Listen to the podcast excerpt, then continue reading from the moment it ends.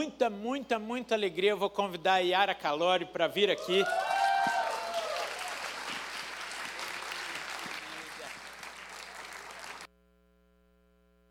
Seja muito bem-vinda e muito obrigado pela disposição, pela coragem de estar aqui. Eu tenho certeza que a igreja vai ser abençoada. Vou pedir para a Fabíola vir aqui olhar, orar pela, pela Yara, por favor. Aí, se tremer o salão, são quatro pernas tremendo. Eu conheço as duas, então são as quatro pernas tremendo aqui. Você pode estender as suas mãos aqui em direção a Yara, por favor? Pai querido, obrigada, Senhor. Te agradecemos pela vida da Yara, da sua disposição em estar aqui e nos abençoar nessa tarde, ó Pai. Fale os nossos corações através da vida dela e que possamos realmente receber direto do teu trono, através das palavras, ó Deus, que ela falará para nós essa tarde, ó Pai. Em nome de Jesus, Espírito Santo, esteja, Senhor, com a vida dela, ó Pai. Conduza tudo para a tua honra e para a tua glória. Em nome de Jesus, amém. Amém, amém. Obrigado, linda. Queria agradecer o pessoal da secretaria, a Aretusa representando. Olha como eu estou chique, gente. Ó, eu, eu, vou até ficar de pé. Eu, eu tira uma foto, vamos, posta assim, ó, isso.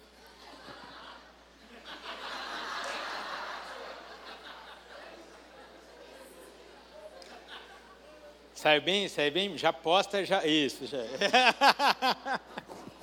Eu estou achando isso chique demais. Eu vou, vou, vou adotar esse negócio aqui todo culto. Yara, se apresente para nós, eu creio que a igreja conhece, me permita aqui adiantar uma apresentação. A Yara é a esposa do pastor André Calori, o pastor responsável pelo criativo, pela música, teatro, comunicação da nossa igreja, e eles trabalham um bucadão. Aqui, quem conhece, quem não conhece a Yara? Levanta a mão. Quem não conhece a Yara? Ô Yara, você está discreta mesmo, hein? Porque você fica ali todo culto e tanta gente assim não te conhece, você precisa cantar mais junto com o calor. Eu vou pedir para que você se apresente, fale um pouquinho de você, da sua história, da sua família, tá bem? Gente, boa tarde. Esse primeiro momento é aquele que a gente está muito nervosa. Quando o Gadelha me ligou, pastor Rafael, para a gente, desculpa, né? Essa intimidade. Aí eu fiquei, como é que eu vou dizer não? uma ligação pessoal, aceitei. Mas olha, foram dias assim, então que Deus nos dê graça aqui. Bom, é, ele já falou meu nome, Ara, né? Eu hoje vou falar minha idade, tá? Tenho 46 anos. Eu fui criada num lar é, cristão, porém, é, como que eu vou explicar? É, meus, por parte de pai, eu sou descendente de espanhóis e eles são espíritas, a família do meu pai. E por parte de mãe, cristãos japoneses, né? Os meus avós já eram convertidos e essa foi uma herança que nós herdamos. Desde pequena, eu vivi esses dois, eh, essas duas profissões de fé, né? Tá, tá certo, Miriam? A Miriam está aqui hoje, gente. Olha só. E, mas desde pequena, eu sempre, no meu coração, é, seguir a Jesus era algo que, que era principal. A gente teve liberdade, minha mãe e meu pai, nenhum deles nos pressionou. Meu pai nunca impediu da gente ser é, levado aos cultos, porque os meus tios, se não era minha mãe, os meus tios e os irmãos da minha mãe, eles me levavam na igreja, frequentava acampamento. Então, é, eu posso dizer, eu sinto no meu coração que eu sou a cristã de berço, evangélica de berço. Né? Aos seis anos eu aceitei Jesus lá na igreja, a gente era de um outro ministério na época, e sempre seguindo o caminho do Senhor. É, o eu, nós nos conhecemos desde criança, desde sempre. Eu não consigo lembrar assim, né, de quando nós conhecemos, porque a gente sempre foi da mesma igreja, ele também de berço evangélico, e nós éramos amigos, namoramos, noivamos, casamos sempre ali na mesma igreja. E depois a gente veio para cá, para a Batista do Povo, a gente já está aqui. Miguelzinho, meu filho, está com 15 anos, vai fazer 18 anos que a gente é desse ministério, que nos acolheu e a gente ama demais. Muito bem, glória a Deus. E nós também amamos demais vocês. Eu disse aqui que você trabalha um bocado você e o Calori são tempo integral aqui na igreja. Dificilmente eles são responsáveis, gente, por todos os eventos que tem aqui na igreja. Os autos de Páscoa, de Natal, etc, etc, sempre são de responsabilidade deles. E eles têm uma particularidade na casa deles, na família deles, que é o Miguelzinho, que tem, que ele é portador de uma deficiência. Eu gostaria que você explicasse para nós qual é a deficiência, qual é a realidade do dia a dia de vocês, como é o dia a dia da família de vocês. Gus, você coloca para mim a primeira tela aí. Uh, esse é o Miguelzinho, meu filho, quando nasceu. Ele estava com 15 dias, né? E aí eu coloquei assim uma breve descrição do que é a paralisia cerebral para ficar mais fácil, né?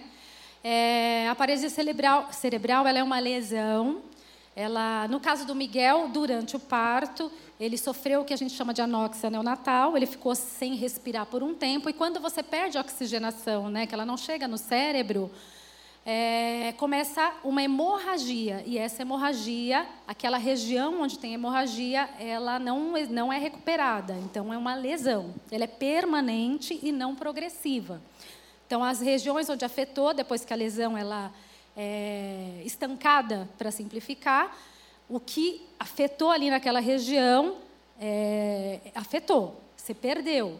Esse neurônio perdido não recupera, mas também ele não continua progredindo. E no caso do Miguel, foi uma hemorragia grande, é importante, e ele ficou, a gente usa um termo para simplificar para vocês, é, tetraplégico, né? Ah, geralmente a paralisia cerebral, cerebral ela atinge mais a parte motora, só em casos mais graves que a cognitiva. Então começa pela parte motora e aí, em casos muito mais graves, cognitiva. Caso, é, o Miguel ele tem uma compreensão muito grande de tudo. Ele entende as coisas, ele, ele entende o que está ao redor dele, só que ele não consegue falar, ele não consegue, por exemplo, ele tem uma dependência 100% do tempo. A gente brinca que o Miguelzinho, na realidade, ele é folgado. Ontem a gente ainda estava falando, meu, Pode isso. Ele está lá assistindo TV, olha para mim, tipo, você não vai voltar o vídeo? Precisa ver a encarada que ele dá na gente. É tudo na mão, comida. Eu falei, meu, ele nasceu para ser rei, ser príncipe. É folgado. Outro calor. Não, outro dia, só contar rapidinho. Eu vi o Calori e ele brigando, os dois lá. Porque a TV é dele, é do Miguelzinho. E o Calori, meu Deus, eu tenho uma TV, nunca posso assistir. Eu queria assistir esse programa. Miguelzinho, deixa eu assistir colocou lá no iPad. Gente, esse menino ficou. Não teve conversa. Aí o Calori saiu de bico lá, botou de novo a TV para ele. Então, na realidade, é, ele, dentro dessa circunstância, ele é uma criança feliz.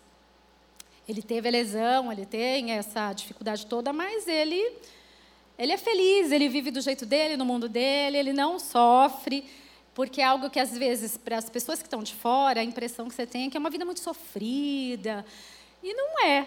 Com o tempo vai, vai ficando tão mais leve, tão mais fácil, né?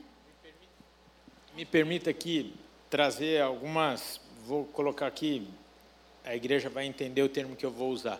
Algumas curiosidades, porque nós olhamos, o Miguelzinho fica 100% do tempo numa cadeira especial, ele não fala, ele ele, vocês têm todo jeito de se comunicar com eles, mas nós às vezes não sabemos. Então, por exemplo, ele compreende quando a gente compreende, é, quando a gente cumprimenta.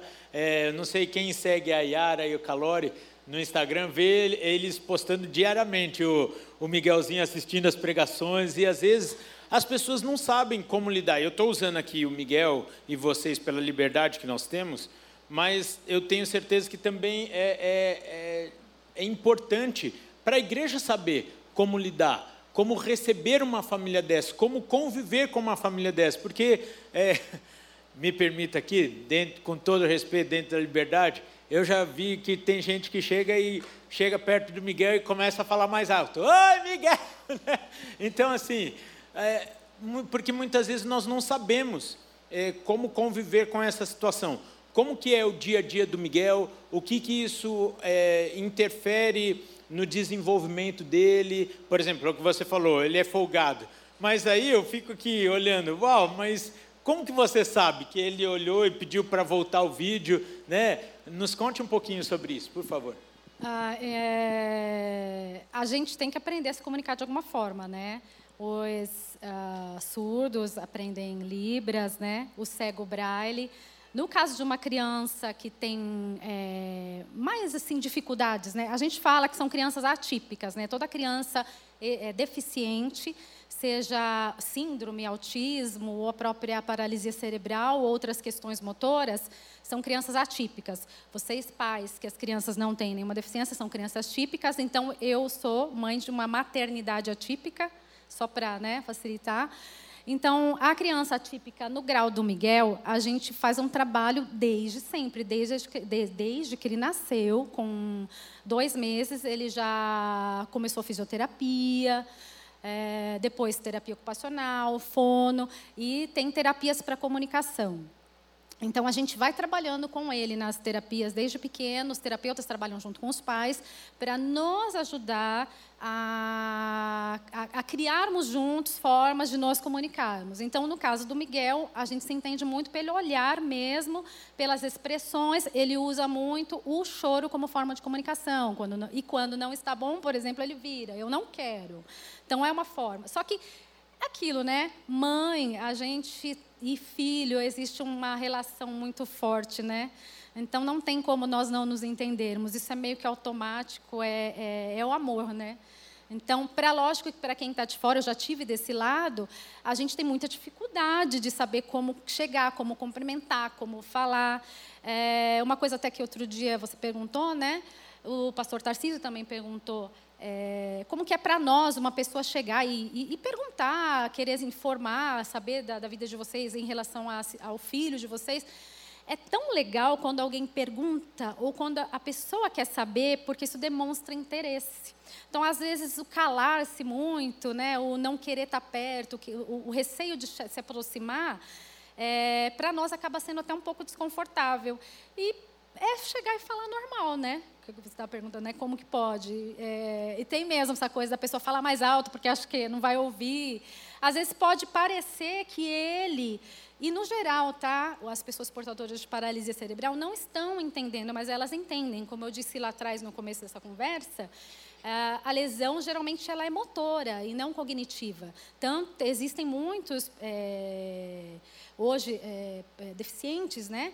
Com paralisia cerebral que se formam em faculdade. Eles usam a comunicação alternativa, que é através do computador, através de figuras, o Voicer, que é um sistema de é, usa o teu globo ocular, você consegue conversar com as pessoas através do globo ocular. Nessa tela tem um, um aparelho, é, uma empresa que chama, um, um aplicativo que chama Toby, né? E aí esse aplicativo ele faz uma leitura do teu globo ocular e, e aí através disso a gente consegue, essas pessoas conseguem se comunicar, então conseguem até se formar em faculdade. Então é bem amplo, né? É, é muito interessante. Agora um outro detalhe, é, Gustavo, a tela que tem os dados do, é, do quantos são os portadores. É, esse é o Miguelzinho hoje, ele é, com 15 anos, tem pouco tempo que a gente tirou essa foto, a gente foi passear, ele adora andar de carro. E esse dia ele estava no Fusca do Calori, no Fusca Azul. Ele adora andar no Fusca do Calori. Não sei, é, é outra coisa para ele, teto, né? A gente abre o teto lá. E, e ele perdeu um dente, gente, porque ele caiu do sofá. E era um domingo, não deu tempo da gente achar um dentista a tempo de fazer essa, né? Aí agora não tem mais jeito. Até ele ficar adulto mesmo e poder fazer um implante, vai ter que ficar assim, banguelinha. Aí eu trouxe esse dado aqui falando um pouco de. Uh, no caso da paralisia cerebral, a gente tem, assim, no mundo hoje, é, contados, né? Assim, mais ou menos, essa pesquisa é 17 milhões, a gente imagina que seja mais. A predominância é na classe, é, nas classes mais pobres. Então, assim, uma das dificuldades que a gente tem muito por atingir um público que não é muito é, visível, né, aos olhos de governos, empresários, então, esse acesso a algumas ferramentas, como o próprio TOB, ele é limitado. Então, gente, eh, existem assim milhares de pessoas que poderiam ter um potencial muito maior de desenvolver muito mais, de chegar muito mais longe. Eu falo em termos de comunicação e não tem acesso a muitas ferramentas, até motora. O Miguelzinho, é, eu sofri muito para chegar hoje é, onde eu tenho hoje todo esse aparato de, de, terapias, uma clínica boa, bons terapeutas, mas lá atrás, quando ele nasceu, a gente sofreu muito, porque foi uma época muito difícil, porque para conseguir terapia era difícil, a gente só tinha terapia no SUS, ou quando era convênio, muito ruim. A qualidade, assim, muito ruim. E aí tem uns oito anos, aí entrei com uma liminar, né? Hoje não teve jeito para conseguir que ele tivesse terapias é, de qualidade, mais modernas, com profissionais de ponta, para ele poder ter um ganho maior. Se a gente começasse lá atrás, desde pequenininho, ele poderia estar tá melhor motoramente. Então, assim, para as famílias atípicas, a batalha é uma batalha muito grande, é uma luta diária, não é fácil para ter acesso, né? A gente tem muito descrédito dos próprios profissionais de saúde, médicos. Eu me lembro uma vez que esse Miguel, o Miguelzinho estava com, acho que um ou dois anos de idade. Né? Ele foi, quando era menor, ele ia muito para o hospital, por falta de justamente achar bons profissionais. Depois a gente passou assim, tudo dele é particular. Os médicos todos que atendem ele são particulares, porque a gente foi descobrindo com o tempo que a gente estava perdendo tempo. A gente correndo atrás, porque você corre contra o tempo. A gente tem, assim, os primeiros anos de vida são muito importantes para você ter um ganho nas crianças, principalmente nas crianças autistas, mas até você chegar nos profissionais que realmente são preparados, leva um tempo. E aí a gente, ah, como é que fala, ia para clínicas, o profissional não sabia nem atender. Ia para médicos, o médico não sabia nem o que fazer. E aí foi numa dessas situações que o Miguelzinho estava com uma broncopneumonia muito forte. Primeiro hospital que eu fui, o Calori teve que me tirar da sala porque eu ia bater no médico. O médico falou que ele estava com a garganta inflamada. Não era inflamação na garganta, porque eu olhei em casa, ele tinha se alimentado. Dali fomos para um outro hospital. O médico atendeu e falou: oh, mãezinha, não é nada demais, dá amor e carinho. Você sabe que criança assim tem muito problema respiratório. Mandou a gente para casa. No meio do caminho, a febre desse menino foi aumentando, aumentando. É, eu, a gente estava em Santo André, eu moro em Diadema, corri para casa para fazer inalação bastante, tentar tirar aquele catarro, aquela secreção, e de lá nós fomos para o hospital samaritano. Chegando na porta ali, faltava assim, tipo um quarteirão para o samaritano, ele começou a ter perda de respiração. O menino começou a ficar roxo. Eu entrei no hospital gritando: o menino está morrendo. Veio aquele monte de médico, realmente ele estava em asfixia. Então, assim, a gente. Aí eu me lembro que me minha mãe falou naquele dia que o médico falou: Yara, se alguma vez algum médico chegar e te falar de novo isso, você dá na cara dele. Onde já se viu? Então, assim, a gente passa por muitas situações difíceis até a gente conseguir chegar é, num lugar de paz, de calma. São muitos enfrentamentos, então são muitas lutas. Então, lá atrás, lá atrás, a gente teve assim muita batalha espiritual, né, num sentido até de, de, de uma assim, você se colocar numa situação de vários questionamentos. Eu já estou adiantando as perguntas. Não, né? vou, vou, eu vou aproveitar aqui que você falou desse questionamento e eu queria voltar um pouquinho do Miguel lá nenezinho.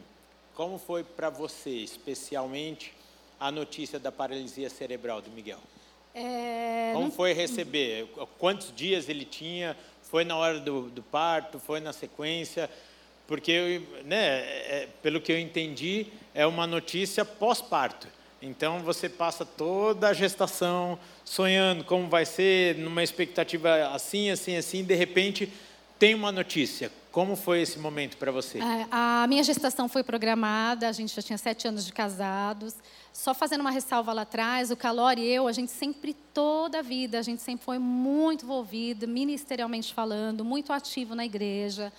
É, é na minha adolescência, eu fazia parte do Ministério de Intercessão, visitas, Aí, cuidava Bel, de contrata, jovens. Bel, contrata. Era tanta coisa. Calori, eu, que eu me lembro desde sempre criança tocando. O pai dele fez primeiro bateria, depois foi para guitarra, foi aprendendo outros instrumentos, cantar e missões. Os, o pai dele, eles tinham um ônibus, eles juntavam essa galera e saíam por aí viajando, é, levando comida. Eles iam para cidades assim mais carentes. é, cantando, pregando em praça pública. E eu também muito ativa, sempre, toda a vida, né? E aí a gente casou, uma gestação programada, sete anos. A minha, a minha gestação foi tranquilíssima, abençoada, não tive nenhuma intercorrência no dia do parto, eu optei por parto normal. Foi ali nessa hora que eu tive problema. É, durante o parto, a cabecinha dele saiu, os médicos não conseguiram tirar o corpo e empurraram ele de volta. Nesse momento, ele entrou em asfixia. E até me abrir, fazer cesárea, toda aquela preparação, toda aquela correria, ele já nasceu em parada, né? Com parada respiratória, tiveram que reanimar. Naquela hora, sim, a médica veio e ela me mostrou, ele estava muito roxo, né? E falou rapidamente, ó, a gente reanimou ele, estou correndo para a UTI, porque ele está convulsionando. Eu não entendi nada. E depois passou alguns dias convulsionando, foram vários dias. Uh, eu também não entendi nada. Porque ninguém explicava muito bem o, o que era que estava acontecendo e também a gente não tinha nenhum caso na família, não tinha ninguém próximo, então não tinha a menor ideia. Levou alguns meses para a gente entender é, cair a ficha mesmo da gravidade da situação. Então, a partir de dois meses, que aí a gente foi percebendo que deu ruim. A gente falou, realmente deu ruim. E aí, é, é para quem é mãe já, é, quando o filho da gente está doente, é devastador, né? Foi assim, aquela coisa do chão abrir e você se vê numa situação de desespero, é um desespero, porque na realidade a gente não é que a gente fala assim, puxa, por que, que aconteceu? A gente tem que resolver o que aconteceu. E aí a correria, e aí a gente começou, junto com essa correria de, de questão de saúde, campanhas. É, pensa, como eu disse, o pai do Calori, mãe do Calori, a gente que na igreja, ministerialmente, ah, temos amigos aqui de toda a vida que, que sabe que a gente sempre foi ali, né, o tempo todo na igreja, né, ativos, é, falando toda vez, falando de milagres. E aconteceu uma coisa dessas, gente, já ia a primeira coisa, onde que eu pequei? Onde que eu errei, né?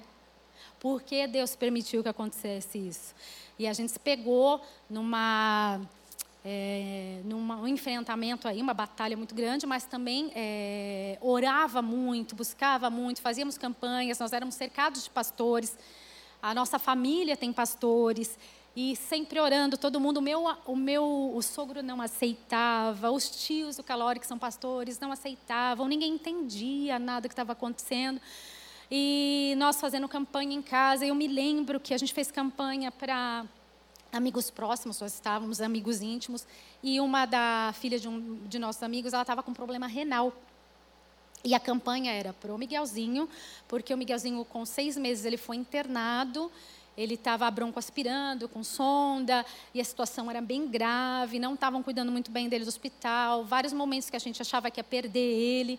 E essa campanha era para orar pela vida dela e pela vida do Miguel. E Deus falou claramente comigo assim. Eu estava tomando banho, o pessoal já estava lá embaixo me esperando para a gente começar a orar. Mas foi claro, tão claro, aquela coisa que não há dúvidas. Deus falou para mim: Yara, eu não vou curar ele.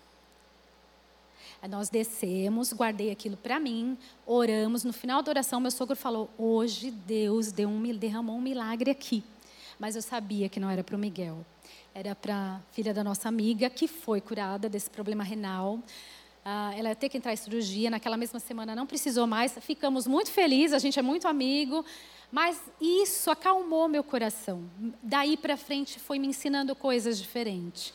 A gente começou a, a eu comecei a pensar e, e, e ler a palavra e entender que as coisas não são como a gente quer, né? A gente na realidade não percebe, mas muitas vezes a gente quer ser servido e não servir, né? Aí quando a gente não é servido, quando as coisas não acontecem como a gente quer, a gente começa a se questionar, a questionar Deus, a não se sentir tão confortável. E aí eu comecei a entender várias coisas. Falando, meu Deus é Deus. Não importa o que acontecer na sua vida, na minha vida, Deus é Deus. Ele é supremo, ele é o Altíssimo. Ele está acima de tudo e de todos, né? Porque dele, por ele e para ele são todas as coisas. Amém? Amém? Então, Aí eu comecei a entender isso, Deus foi trabalhando no meu coração. E é, o, o Gu, coloca aquela fotinho para mim. Aí hoje a, a do deserto, as flores no deserto, a flor no deserto. E aí onde era deserto, Deus começou a florescer. E aí eu até coloquei, né? O deserto e a terra ressequida se rejubilarão, o ermo se encherá de felicidade e florescerá como tulipa. E aí a gente consegue ver luz, esperança onde a gente não via antes. E Deus foi falando no meu coração e eu comecei a entender. Na Bíblia, Deus fala, ele é claro, que o sol, a chuva, ela vem para o justo e para aquele que não é justo, né? A gente está sujeito às mesmas coisas. A gente está num mundo cheio de pecado, cheio de erro. E nós estamos aqui. Nós não somos, a gente não tem uma bolha. Sabe aquele filme que a mãe põe a criança na bolha e a criança não podia sair da bolha porque ela ia ficar doente e morrer? A gente não está dentro dessa bolha. Nós a gente tem que estar preparado porque nós vamos sofrer lutas, perseguições, enfermidades a gente está aqui e pode acontecer, de, há tempo para todas as coisas, né? Tempo de sorrir, tempo de chorar. Eu, e assim? eu vou fazer uma pergunta aqui, talvez a igreja vai falar, Rafael, ela já respondeu isso, mas eu, eu gostaria muito de edificar a fé de quem está nos ouvindo. Em algum momento vocês sentiram ou acharam que Deus havia abandonado vocês? Sim, porque a gente é carne e osso. Eu não posso dizer que não, né? A gente é humano. Nós tivemos várias situações. E eu estou falando isso dos primeiros aninhos de vida, porque foi mais difícil, né? O Miguel ficou internado muitas vezes, muitas situações assim de passar ali pertinho da morte. Então, e, e, e o, assim, o, o, sabe o que dói? O que dói é que muitas dessas situações é por falta de competência de profissionais da área de saúde. É isso. Não, de, gente, de forma alguma desrespeitando, porque o que, é, o que é de nós, se nós não tivermos os médicos, os enfermeiros, os terapeutas, são muito importantes na nossa vida. A gente precisa, não é? Só que a gente. Doutor André está aí. Cadê é... o meu é. geriatra? Cadê ele? Olha, está no então. De, meu, tem um tio que é médico, ele foi meu suporte, ele foi meu amparo. Esse tio é muito querido, ele me ajudou demais mas muitas vezes as nossas idas e vindas era por falta de um diagnóstico mais precoce, de um, de um cuidado, de um olhar mais detalhado. Né? Então, é, então, assim, a gente teve muitas dessas situações de que a gente fala que são desesperadoras, é, de falar assim, meu, para quê? Aí eu ficava, Senhor, eu cresci na tua casa. É por isso que a gente fala naquele dia, né? Muitos não irão subir, né? Quando falasse, mas eu fiz isso, fiz aquilo. Então falava assim, Senhor, nossa, eu vi milagres, eu pude fazer parte disso. Eu tenho um testemunho de, de, de uma moça que ela sofria de enxaqueca a vida toda e a gente chorou. E era uma pessoa que eu não conhecia num desses cultos, né? Passou alguns meses, eu encontrei, ela chorava, ela olhava para mim, chorava, chorava, eu não entendendo nada, porque ela foi curada da enxaqueca, e me beijava e me abraçava. Então esse é um dos exemplos, fora outros, fora as outras coisas que a gente presenciou. E por que com a gente não, né?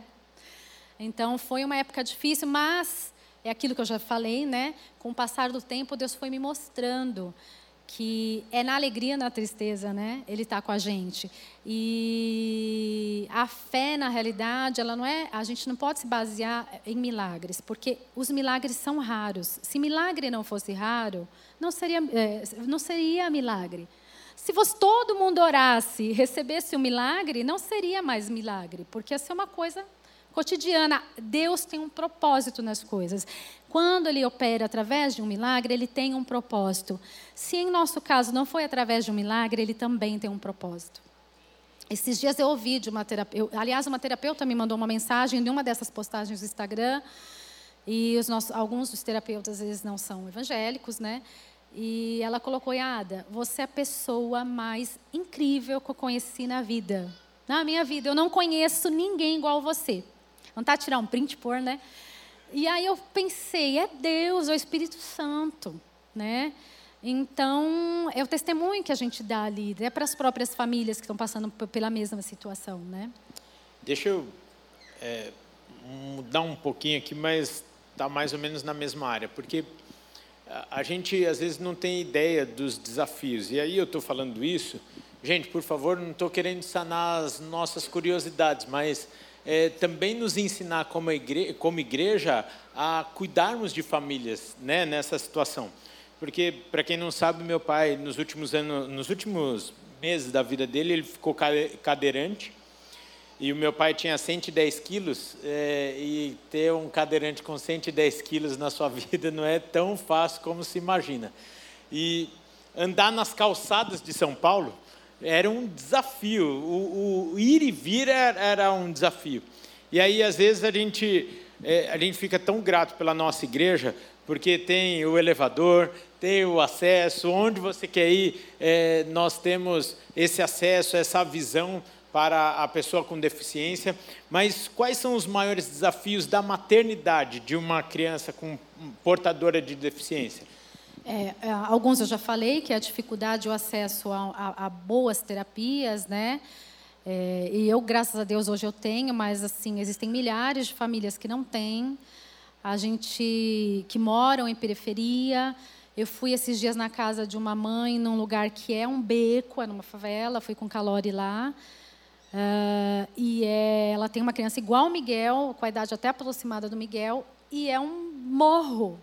Eu, eu olhei aquilo e falei, como que essa mulher sobe essa, esse beco com essa criança? Só para não perder aqui, quanto custa a cadeira de rodas que o Miguel usa? Então, uma cadeira de rodas hoje nova, completa, essa dele é uma Autobock, ela é uma cadeira alemã, né? Ela vai sair uns 20 mil reais. Essa então, cadeira que não é nem uma cadeira motorizada. Né? Então, quer dizer, quantas famílias nessa é, situação têm condição é, de, de ter acesso a uma é, cadeira Até dessa? um outro exemplo, não é, pra, é só para dar uma noção. Essa semana aqui eu fui fazer uma órtese, é uma órtese, chama órtese neurofisiológica. O SUS dá essa órtese, não esta neurofisiológica, ele dá uma outra órtese, só que a órtese não, na prática, não funciona. Aí eu fui fazer essa órtese, a órtese custa R$ 2.900. Então, assim, tudo é muito mais caro, né? E essas famílias não têm condição. Então, a órtese que eu estou tirando dele, eu mandei para doação para uma criança. Só que essa, ó, a, é, a órtese ela é moldada no, é, é, com um gesso que é da Coreia, inclusive não é um gesso esse gesso, é diferente, é feito um molde do pé. Na realidade, ela não é para ser usada por outra criança.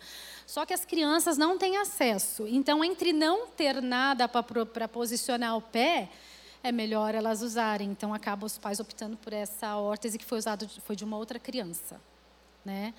Então, assim, a gente trabalha muito, a gente se aperta, a gente, né? O calore antes, né? Sabe a Rochelle, Rochelle do Chris lá, a mãe do Chris? O meu marido tem dois empregos, é o Calori. Graças a Deus. Agora, é, é, é assim, é isso mesmo, porque às vezes a gente não tem noção.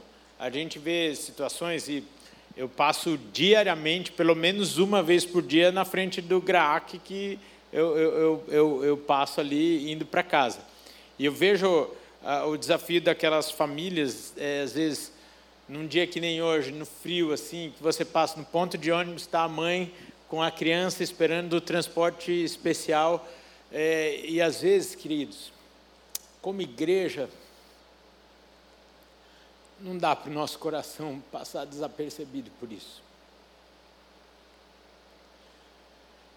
Eu me emocionei quando eu fui chamar a Yara porque vocês não sabem o quanto que eles se dedicam à nossa igreja, tendo toda essa situação na família deles. E graças a Deus que eles também têm esse apoio familiar. E eu fico vendo muitas vezes essas famílias dependendo do transporte público, como você falou, a gente não tem noção. Às vezes está com uma prótese ali que não é a prótese adequada, recebeu por doação de alguém. Então nós precisamos, precisamos ter esse despertamento também. Isso também é avivamento. Isso também é avivamento. Uma igreja que acolhe, uma igreja que abraça e sabe cuidar. essas, dessas famílias, né? Por isso que hoje o meu coração é grato. Hoje eu entendo de uma forma diferente. Eu, hoje eu percebo que, na realidade, Deus nunca nos abandonou, Ele nunca nos desamparou, Ele cuidou da gente em todo o tempo, em todos os segundos. Às vezes a gente não está percebendo, mas Ele está ali cuidando da gente. Amém. E me diz uma coisa: como você planeja e constrói o futuro com o Miguel? Ô Gu, aquela foto que eu coloquei, o Miguelzinho está no bug, está lá nas cataratas, são três fotos dele passeando. Aqui, ó. Cris, aqui... eu estou atrapalhando? Eu estou me incomodando. Nós acabamos baixar aqui, a gente abaixa aqui. Ó, aquela primeira. Yara, você não é tão grande assim. a primeira, a gente foi para Natal, aqui ele está menor, e aí a gente foi levar ele para andar de bug. Gente, esse menino, ele gostou tanto, o bulgueiro quase mata a gente do coração, porque lá nas dunas, quanto mais ele fazia os rapéus lá nas dunas, mais esse menino ria. Meu coração, ele engoliu tanta areia que ele passou a noite toda com febre, mas só foi isso, e ele espirrou areia a noite inteira. Aqui nós levamos ele lá para Foz do Iguaçu para ver é, é, que eu não, não tirei foto, estava pingando muito. Quando a gente virou ele para as cataratas, ali para as. Gente, ele ficou assim. Sabe quando você está contemplando, em estado de contemplação? Ele ficou encantado. E essa outra aqui, a gente passeando no mar com ele de barco. As loucuras que a gente já. Tem mais, viu? Essas são as básicas. O Miguel, a paixão dele é viajar. Gente, e ele gosta, ele curte, ele, ele, ele é, como eu falo, ele é, aprecia, né? As paisagens, os, lugar, os lugares, é, tudo que é diferente. Então a gente fala em planejamento, Calor e eu, futuramente, o que nós queremos muito é fazer uma viagem de motorhome com ele, bem duradoura, bem longa. Estamos orando para isso, esse é um dos nossos sonhos. Aí eu ia perguntar, qual é o seu maior sonho hoje, como mãe? Como mãe, o meu sonho é, é que as coisas sejam mais acessíveis para nós. Né? Aquele, você estava até falando, pô, cadeira de rodas, ônibus. É, é, tem muitos lugares que a gente não consegue ir. Por exemplo, a primeira coisa que eu faço quando eu vou pensar numa viagem é ligar para o lugar, como é a acessibilidade do lugar, como que é o acesso ao restaurante. E às vezes tem lugares que a gente quer ir e não pode ir, porque o lugar não está adequado para receber. É, quando ele era menor, nem tanto, a gente não se importava, mas agora é mais complicado. Então, tem algumas praias do Nordeste, alguns lugares do Nordeste que a gente não pode ir. Então, nem tudo é acessível. Mesmo aqui em São Paulo, até às vezes eu fico um pouco irritada, porque você entra na loja, o lojista não pensou nas pessoas com cadeira de rodas. Está lá, né? No, pô, você vai num shopping, tem lá pro, as vagas para o deficiente, mas tem loja que você entra e você não consegue andar dentro da loja. É muito ruim. Então, assim, meu sonho como mãe é, é a gente não enfrentar tantas. Eu estou simplificando, tá? Existem muitas outras barreiras, né? É, é, a gente ter mais um país mais justo, né? É, coisa simples, é você poder andar nas calçadas, né? Isso até é mãe com carrinho de bebê. A gente não consegue andar nas calçadas em São Paulo ou mesmo vai em outras cidades. No Brasil, ensino geral, as, o mínimo que eram ser as calçadas padronizadas não são, né? Então, acho que é um sonho isso, porque isso te dá asas, né? Assim, tipo, cria rodinhas nos pés. Não tipo, eu vou para todos, né? não limita. É, é não ter tanta limitação. Maravilha. Eu vou começar a caminhar para o final aqui. Ô, gente, eu estou gostando demais. Eu ficaria aqui até às 10 da noite. Mas a Yara é quem briga comigo quando o culto passa das 7. então hoje, se atrasar o culto, Yara, olha, fala com a hora. pregadora, fala com a Olá, pregadora. Vocês estão gostando dessa pregação diferente? Yara, quais os conselhos que você daria para alguém que sonha em ser mãe? É... Eu acho que assim, antes é, é, colocar, porque às vezes até a gente falando em mães que têm uma depressão pós-parto, né? Às vezes a gente sonha, fala, ah, você mãe, você se prepara para a gestação, tudo, mas você não pensa nas coisas que você vai enfrentar no pós. Mesmo que seja, a gente fala, mãe típica. Mas depois que o filho nasce, a gente tem que estar consciente que a nossa vida vai mudar. Vai mudar por completo. É um amor sem fim. Não dá para explicar. Só quem é mãe já diz, né? Consegue entender isso. Só que a gente tem que ter consciência de quem ainda tá, vai, né, quer ser mãe, que sua vida vai mudar, não vai ser mais a mesma coisa, você não vai dormir mais como antes, você não vai conseguir ter mais as mesmas, os mesmos compromissos sociais. Então, meu conselho é: se prepare das duas formas, né? Coração e também para a mudança da rotina. E agora, sendo mais específico, o que você diria para uma mãe que acabou de saber que o seu filho é portador de necessidade especial? Ô, Gu, a última tela, por favor. essa daqui. Eu, eu coloquei essa frase aqui, como é que chama? John Piper? Né? Orar com fé não significa que tudo o que pedimos acontecerá. Significa que confiamos que Deus nos escutará e ajudará da melhor forma. Então, o que eu tenho para dizer, eu sei, eu entendo que, que a mãe que acaba de descobrir é, é aquela coisa do chão abrir, você se está perdida, você não sabe o que fazer. Mas muitas vezes a dificuldade de aceitar atrasa um diagnóstico e atrasa uma, é, um, um, adiantamento nessa questão da criança já ser inserida no contexto de, de, busca de terapias, de desenvolvimento. Então, o conselho que eu dou para a mãe que descobriu agora é buscar em Deus uma, a resposta, mas também buscar ajuda e tentar aceitar o mais rápido possível que você precisa cuidar dele, que ele é uma criança atípica. E a última pergunta, você acelerou agora, pode ficar tranquila. Ninguém vai te culpar. Eu não vou te ligar falando que o culto acabou depois das sete. Quais as características, na sua opinião, de uma mãe cheia do Espírito Santo? E essa é a temática aqui ah, do nosso dia. Vou pegar minha cola aqui. Mães cheias do Espírito Santo. Quais são as características dessas mães? Eu acho que falando em mãe, ser mãe, então hoje até a Solange pregou e falou sobre isso, né? Eu já tinha notado, é Gálatas 5, né? 22. Então as características para mim, né? É o amor, gozo, paz, longanimidade, benignidade, bondade, fé, mansidão e temperança. Essa é a característica de uma mãe que é guiada pelo Espírito Santo. É, é a gente é, mostrar para os nossos filhos, né? Deus, não só nas orações ou no momento do culto, mas nas nossas atitudes, no dia a dia, é, nas nossas decisões, nas nossas ações. Amém? Gente, obrigado. Gra Olha, a senhora tirou um peso Cadê o calor? aqui. Cadê o calor? Enzo, traz o calor para mim com toda a banda aqui. Ui. Agora estou aliviada. Eu, eu queria dizer isso quando o calor estivesse aqui. Tá chegando? É, tá chegando. É que a Yara também cozinha bem. E subir essas escadas.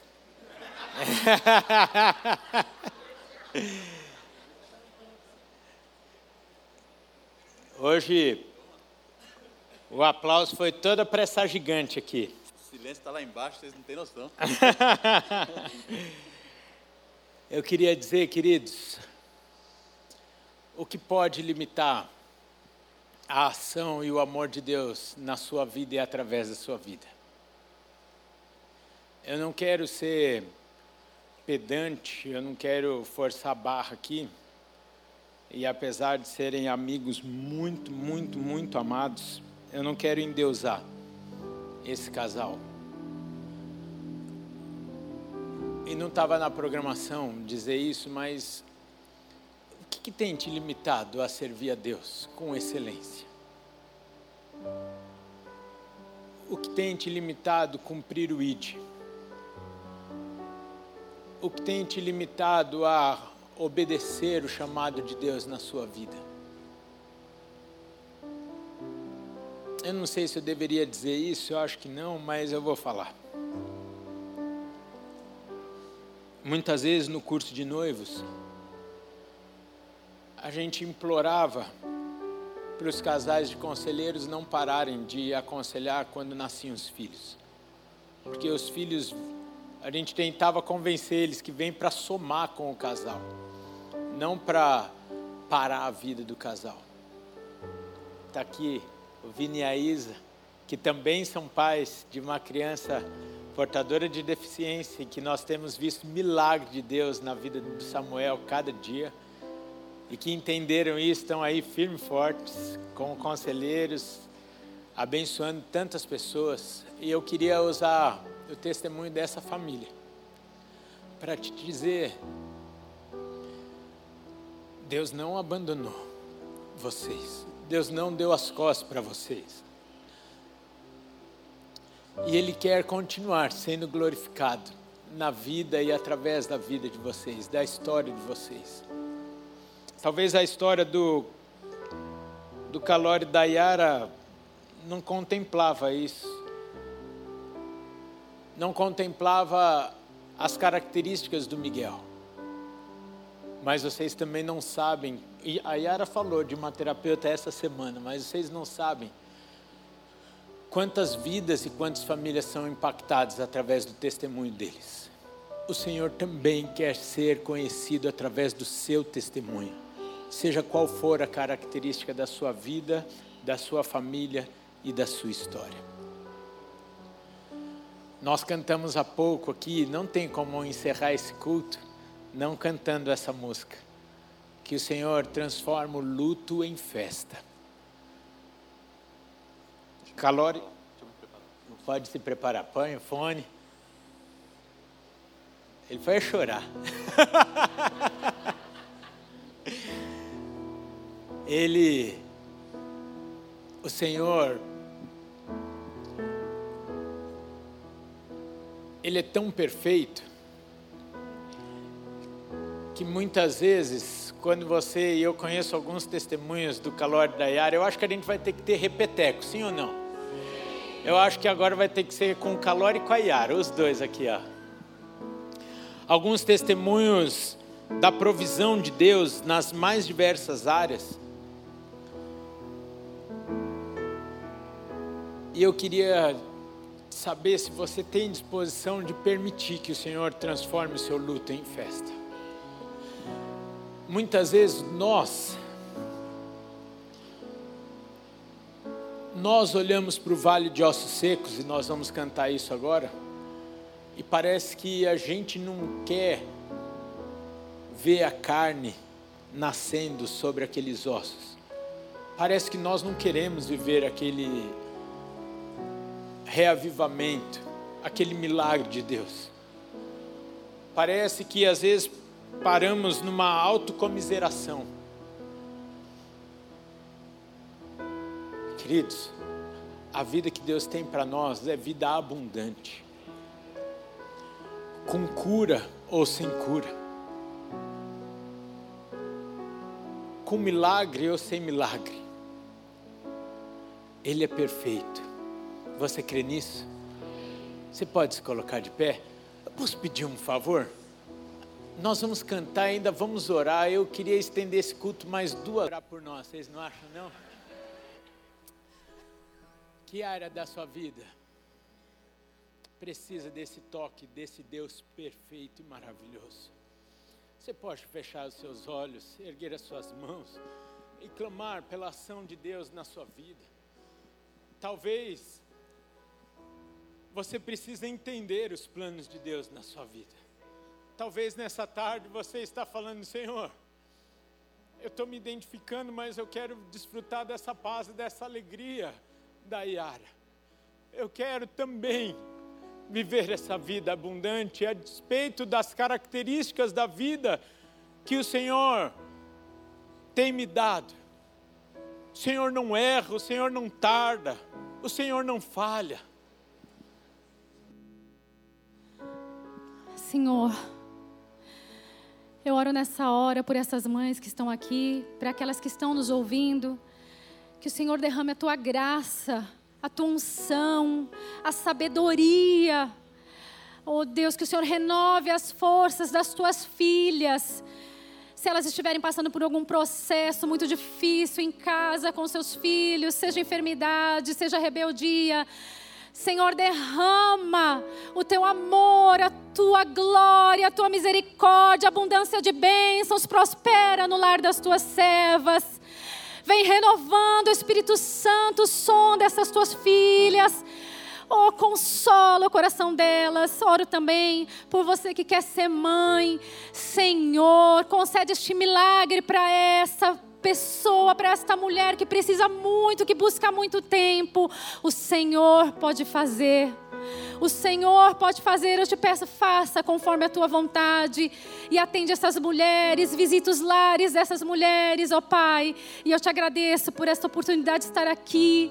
Eu te peço perdão, Senhor, porque eu sou falha, tão cheia de defeitos, mas o Senhor me permitiu estar aqui. Então eu te peço, Senhor, tem misericórdia também da minha vida. Pai, que todos possamos sair daqui hoje abençoados, cheios da tua graça, renovados, confiantes de que o Senhor é por nós, em nome de Jesus. Amém. Amém. Você aguenta mais uma oração aí? Você pode estender as mãos para essa família, esse casal tão precioso? Eu não queria que você seguisse as minhas palavras, não. Aquilo que o Senhor está colocando no seu coração. Comece a abençoar essa casa, essa família. Comece a agradecer a Deus. Pai, muito obrigado. Nós queremos te agradecer pelo privilégio que é ter Pastor André e a Yara, Pai, em nosso meio. Obrigado pelo coração deles, pela vida deles, o testemunho deles a dedicação deles, ó Pai, no teu reino, na tua igreja aqui, ó Pai. Nós somos privilegiados por tê-los em nosso meio. E nesta tarde queremos clamar, ó Pai, pela tua pelo teu renovo na vida deles. Pai, renova a tua unção sobre o ministério deles. Renova o teu poder, a tua graça, a tua ousadia, ó Pai. Senhor, em nome de Jesus, coloca um cântico novo no lábio dos teus servos. Dê a eles novas canções, novos estilos de adoração, ó Pai. Em nome de Jesus, continue guiando os passos deles, as decisões deles, o caminho deles, ó Pai. Continue sendo este Pai maravilhoso na vida deles, confirmando cada passo, cada decisão, ó Pai Senhor, oramos pela vida do Miguelzinho também. Oh Deus, que a alegria do teu pequeno quando nós vemos ele assistir uma pregação, quando vemos a pureza do seu coração, ó Deus, que nos ensine também a te adorar. Que a tua provisão seja abundante nessa casa, a provisão de paz, de alegria, ó Pai que nada falte antes que eles tenham, como eles já têm feito, tenham, Pai, para abençoar aqueles que estão perto deles. Pai, agora nós queremos, como igreja, profetizar que eles serão levantados como referência no meio dessas famílias. Tantos, ó Pai, que te questionam, tantos que não têm os recursos que eles têm, ó Pai, tantos que têm o seu coração ferido, tantos que não, ó Pai, têm se alegrado há anos, que eles sejam levantados como referência, como luzeiros, como farol, ó Pai, que as pessoas possam ter a sua vida transformada pelo testemunho, ó Pai, de vida do calor e da Yara. Glorifica o teu nome na vida e através da vida dos teus servos. Pai, desperta cada vez mais esse ministério na vida deles, ó Pai. E que nós, como igreja, possamos sustentá-los, abraçá-los, cuidá-los, ó Pai, dia após dia, assim como o Senhor tem feito com cada um de nós. Leva-nos para uma semana abençoada. Pai, que tudo que ouvimos nessa tarde, tudo que temos ouvido ao longo desse dia, nos ensine, ó Pai nos ensine a nos relacionar melhor contigo. Às vezes não valorizamos as pequenas coisas. Abre os nossos olhos para aquilo que o Senhor quer nos mostrar. Dê-nos sensibilidade, empatia, amor, ó Pai, cuidado, zelo com quem está perto de nós. Ensina a cada um de nós amar e cuidar. Nós queremos de fato viver aquilo que cremos. E cremos num Deus de amor, de cuidado, de zelo, de abraço, e que nós possamos viver isso em todas as esferas, em todas as realidades. Que o amor de Deus, o Pai, a graça de Jesus Cristo, Filho, a comunhão e as doces consolações do Espírito Santo de Deus seja na sua vida, na sua casa, hoje e sempre. Amém, amém e amém. Nada melhor. Tem um minuto ainda, gente. Tem um minuto ainda. Nada melhor, não há nada. Nada melhor que o meu Deus. Uma semana abençoada e até domingo que vem.